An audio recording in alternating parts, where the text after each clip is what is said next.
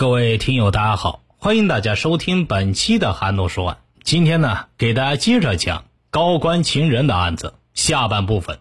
闲言少叙，开始咱们今天的案子。二零零一年四月，周启东知道了孙道华检举信的内容。那几天呢，周启东是惶惶不可终日，仿佛感觉到头上有一柄利剑高悬。周启东后悔了。他后悔不该与孙道华保持这么长时间的苟且关系，他后悔呀，不该让孙道华知道这么多的隐秘。要知道，他周启东如今有这样的地位和这样的权势，那是来之不易呀。周启东不禁再起杀机，他把赵真和又一次叫到了办公室。这一次，周启东没有谈自己，也没有谈孙道华，而是绷着脸问了赵真和一句话。你今天这一切是怎么来的？说罢就要赵真和走人。赵真和的心是凉了半截儿啊！他意识到周启东这是来索命的，他必须要为自己的过去付出代价。从这一天起，赵真和与周启东来往频繁，几乎每隔两天就要见上一面。在密谋行动方案时，周启东要赵真和放心。虽然呢，芜湖警方的侦破能力很强，但是缺少的是钱。他只要设置一点障碍，金钱运作一下，就能使命案不了了之。不过，周启东一再提醒赵真和，在设计方案时要多几个结，以增加公案侦破的难度。由此，赵真和想到了与自己水泥厂有着长期业务关系，并有求于自己的六安地区编织厂厂长。杨梅能，他曾听杨梅能吹嘘过，杨梅能养着两名有三条人命在案的职业杀手，任何事情他都可以搞定。赵真和很快与杨梅能联系，杨梅能竟然一口应承了下来。行动方案很快制定出来了。第一个方案是把孙道华打成植物人，第二种方案是用车撞死孙道华，以人交通事故的假象。第三种方案是直接杀了孙道华，这也是赵真和与周启东唯一可行的方案了。为了实施这个方案，杨梅能多次在孙道华的住宅附近踩点，发现呢，孙道华生活很有规律，除了上下班，孙道华从不外出。于是就把行动时间定在孙道华中午下班之后。进家之前，为了辨认目标。周启东出面把孙道华请到饭店参加宴请，除了周启东、孙道华，还有赵真和和杨梅能。经过将近三个月的秘密谋划，行动方案终于付诸实施了。其实啊，杨梅能是有些吹牛的，他压根没养什么职业杀手，但是认识很多黑道中人，而是先派出他的司机张义好和业务员秦玉华。张秦二人奉旨来到芜湖后，赵真和立即向周启东做了汇报。接下来就是引蛇出洞，熟悉目标了。周启东打电话给孙道华说：“你不是想要回你那笔集资款吗？赵老板帮你想办法，你给他打个电话吧。”果然呐，赵真和接到了孙道华的电话，并在电话中约孙道华吃饭。在海螺宾馆豪华自助餐厅，赵真和和孙道华母女共进晚餐。赵真和是心怀鬼胎，眼角不时溜来扫去的。他在找那张琴二人。话说呀，张琴二人就住在这个宾馆内，已提前被通知到餐厅认人。饭后，赵真和特地提醒杀手：“记住，是那个老的，小的是他女儿，千万别弄错了。”孙道华就这样第一次无遮无拦的被他的情人推到了杀手冰冷的目光中，可能是老天垂怜，这次孙道华死期还未到眼前。孙道华离异带女儿，在芜湖独居后，除了紧紧盯着周启东外，深居简出，循规蹈矩。他按时上下班，一律走人行道，过马路只走斑马线，从不乱闯乱窜。孙道华的这些个良好习惯，无形中让他又多活了好几十天。张晴二人数日跟踪下来，把情况告诉杨梅能，杨梅能又转告赵真和。不行呐，没有机会出车祸。如果要是硬搞，会死很多人。赵真和是一听，心就凉了半截儿，只好让张琴二人无功而返，铩羽而归。这个令人沮丧的消息让周启东极不开心，埋怨赵真和连这点小事都办不好，话里话外全是愠怒。躲在幕后的周启东心急火燎啊！在之后的一个时期内，几乎天天打电话催促赵真和再想办法。二零零一年八月三十日傍晚，书记真人热浪翻滚，芜湖市海螺宾馆走出了三名男子，打了一辆车呼啸而去，直至马塘区政府附近停下。三个男人，一个是杨梅能，一个是张义豪，另一个叫王长春，是个二十多岁的年轻人。王长春也是六安人，是个劣迹斑斑的负案在逃犯。他初中辍学，成了无业游民，带枪藏刀，四处乱混，抢劫、斗殴，那是无所不能。一九九五年因抢劫被判刑一年，缓刑两年。九九年因涉嫌故意非法携带管制工具聚众斗殴，被六安市检察院逮捕在逃。在九九年的斗殴中，王长春就是个地地道道的恶棍。苍蝇总是朝着恶臭飞。王长春在逃期间混迹上海，被六安杨梅能收留，管吃管住半年之久。王长春从此对杨梅能是感恩戴德，奉为老大，账前听命，效犬马之劳。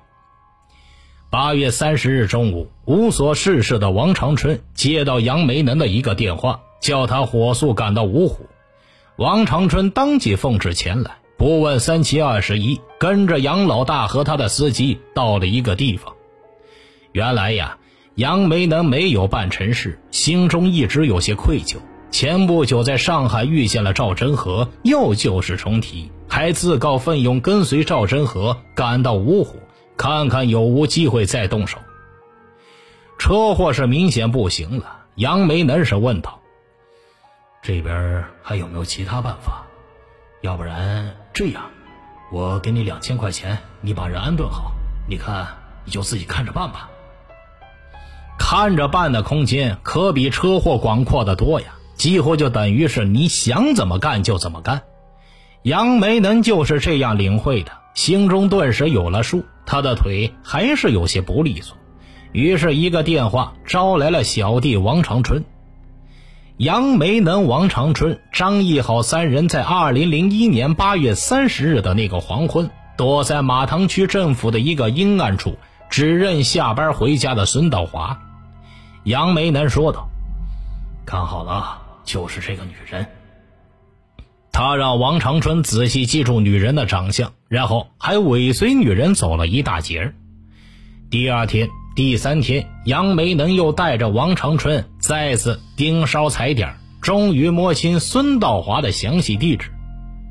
目标方位确定之后，杨梅能问王长春：“你一个人能不能把他干掉？”怕王长春力不从心，他就提出：“你要不然把这袁振一起喊过来干。”袁振是本案最后出场的一个人物。此人年纪、秉性、简历、籍贯、前科，甚至相貌，几乎都和王长春如出一辙，是和王长春同案批捕的在逃犯。这两人是从小一块长大，长大后一块作恶，臭味相投，形影不离，就像一双臭球鞋，左右两只。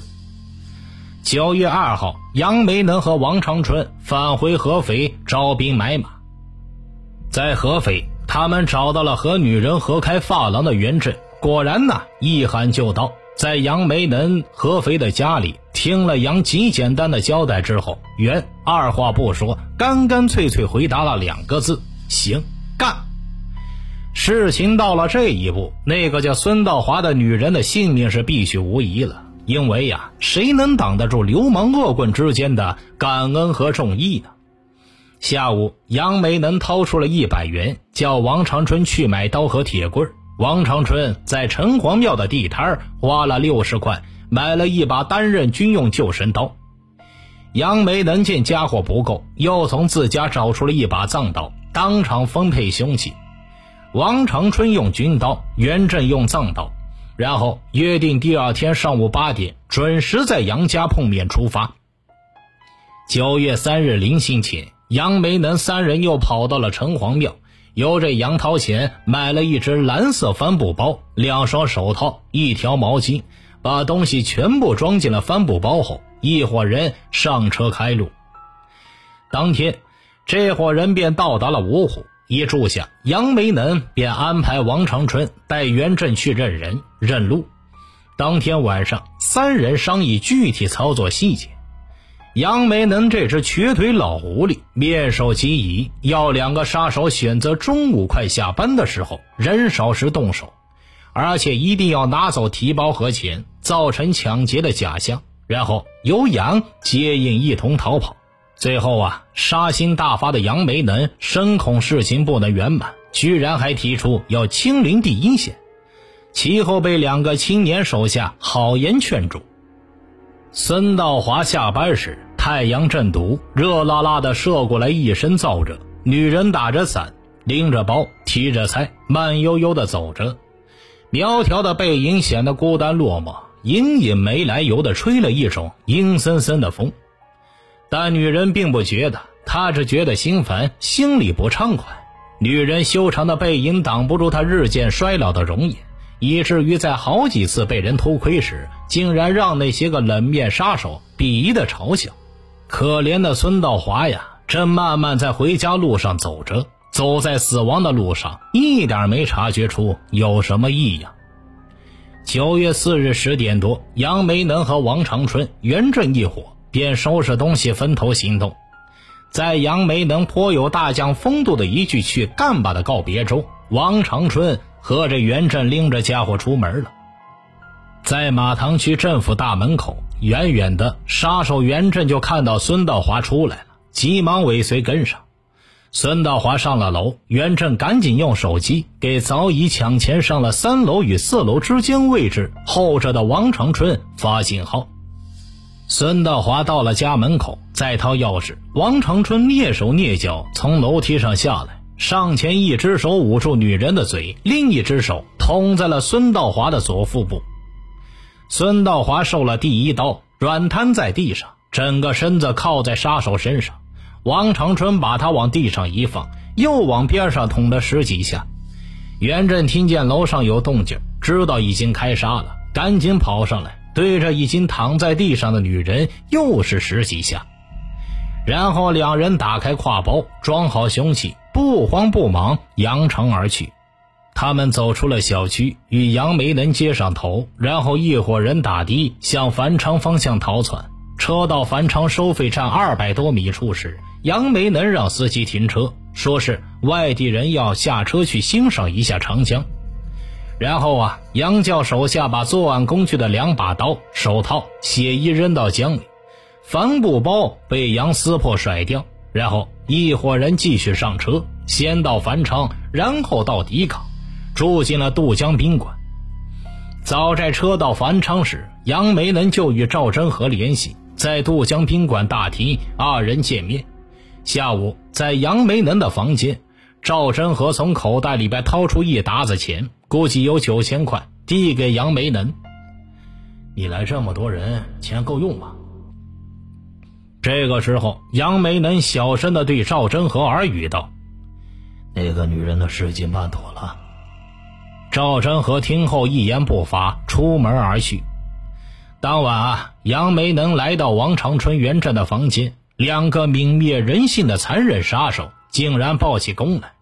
一个讲女人被他捅了一二十刀，一个说呀，他也捅了好几刀。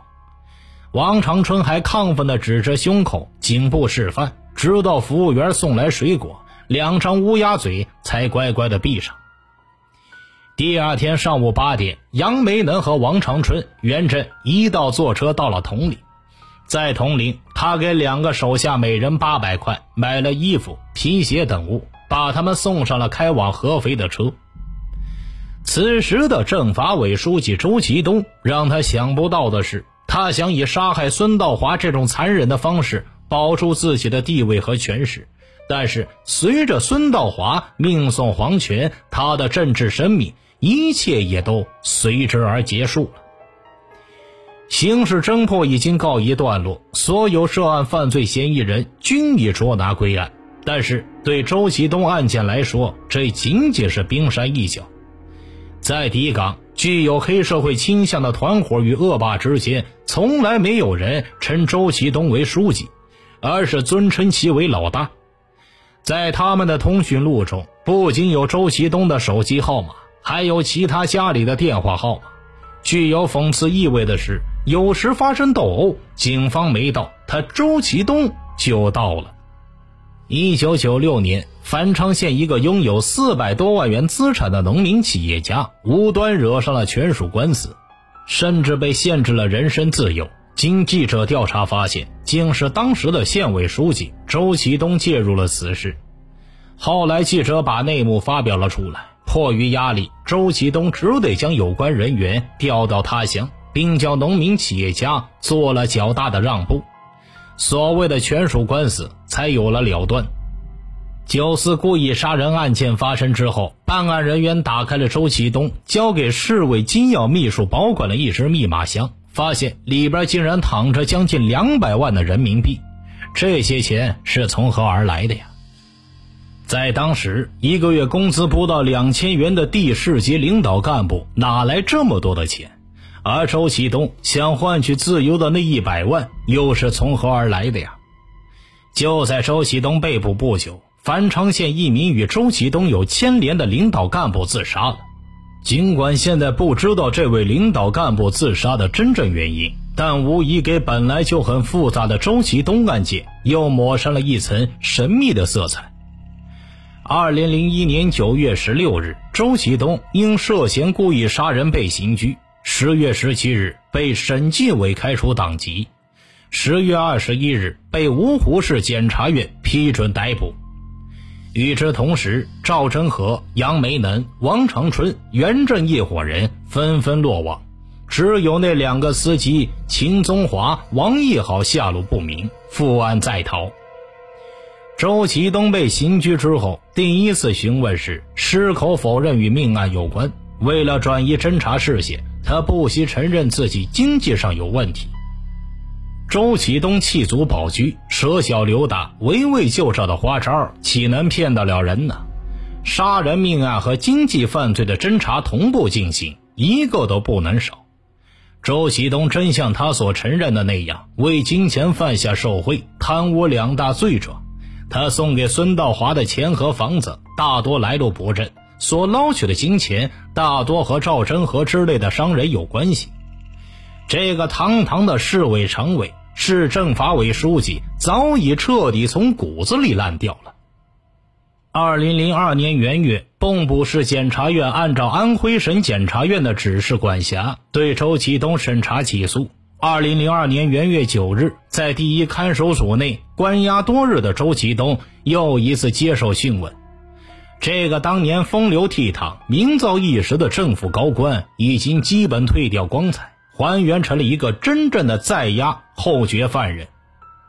周启东身穿普通的藏蓝色棉袄、同色长裤，脚踏一双在许多菜市场都能买到的廉价暗格子绒布拖鞋，脸色灰暗，神情倦怠，后脑勺一撮毛翘着，双手大拇指来回绕圈，不时苦笑叹气，很沉重的那种叹气。但他依然思维清晰，表达流畅。在关押的四个多月里，周启东的悔恨肯定是翻江倒海，把肠子都悔青了。他一定在诅咒他认识孙道华的那一天，诅咒这一段致命的孽缘。其实，在周启东锒铛入狱之刻起，悔恨就不仅是周启东一个。周启东与孙道华做了多年的地下夫妻，有一段时间基本是过上了半公开的家居生活。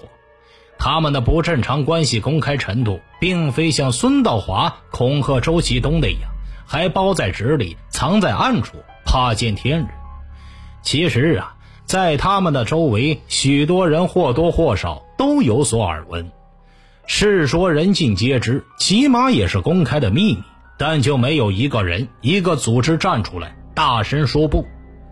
就这样啊，一对奸夫淫妇在十年金钱中居然升迁不断，一个从正妇联主任升到镇党委副书记，又升到区人事局副局长，一个更是坐上了市委常委、市政法委书记的宝座。虽然有个别有良知的人曾提出异议，但根本挡不住周启东重现到市大升奇官的鸿运。周启东做大官之后，更是把过去在县里的坏毛病贯彻的淋漓尽致。官傍款，款靠官，两者由一对畸形的连体胎儿。早就有人反映，周启东当上政法委书记后，混迹于企业老板之中，称兄道弟，结义金兰，根本不像一个一身正气、人格高尚的政府高官。但遗憾的是啊，所有的这些都没有被应该听到的人听到，应该看到的人看到，或者听了充耳不闻，看了熟视无睹。直到周启东惊天大案石破惊天，才让大家大跌眼镜。所以啊，当周启东在大牢里深深自毁的时候，有些人会比他毁得更深更重。赵真和归案之后。态度基本稳定，老实供认，大觉悔恨。赵真和一个大款当的好好的，不为钱不为仇，一下子卷进了一桩血淋淋的大案，而且是彻头彻尾的策划者、组织者，一个主谋杀头的勾当。他确实心有不甘。在公安局的一次讯问中，赵真和哭了，眼泪大颗大颗的。从他关了这么久以来，依然显得营养充足的脸上滚落下来。年轻的大款说了一句很疯狂的话：“如果现在要我杀人，我要杀的就是周启东。”赵真和在这个时候恨周启东为时太晚，而且仇恨的好像没有太多的理由。这个案件中最值得玩味的，要算是赵真和和周启东的关系了。奸情破灭，相互残杀，从贩夫走卒到达官贵人，古往今来并不少见。少见的是像赵真和这样不为钱不为仇，从头至尾积极参与卖命效力，一直肝脑涂地的人。其实说到底呀，赵真和的行为也并不费解，根子里还是出在官款相傍、唇齿相依的关系上。赵真和和参与杀人的。说到底，就是权钱交易发展到了极端的一种表现。权钱交易有金钱，有美女，种种的享乐。但在此案中，赵真和捧来的交易筹码却是一颗血淋淋的人头。余下的三个同案犯更是不值一提，个个都是挤进宫，见过手料脚料栅栏班房，俨然就是老身呢。他们心平静气，波澜不惊。杨梅能和王长春老老实实承认自己杀人是为了还人情。王长春提到以前潜逃上海时，杨梅能给他的那份恩。杨梅能说的更简单，他说呀，当时他已经答应过赵真和，也没想过后果。他还冷静地对公安人员说道：“如果能有用他的命去换王元两人的命，他也愿意换。他已经给自己判过死刑了。”言谈中啊，这哥们儿是不改行侠仗义是英雄本色呀。只有袁振在为自己辩护时说，杀人一是受到杨梅能唆使，二是他在捅被害人时那女人已经死了。按袁振的逻辑，人死了就不能再杀死一遍，所以多捅几刀又有什么大碍呢？二零零二年三月一日，安徽省蚌埠市中级法院依法对周启东、赵振和、王长春、袁振以故意杀人罪判处死刑，剥夺政治权利终身；对其他同案犯一并予以惩罚。听大案要案，观百态人生。微信公众号搜索并关注“说说韩诺”，即可观看该案的图文版。好了，这个案子就给大家讲完了。欢迎转发、订阅、留言，我是韩诺，咱们下期再见。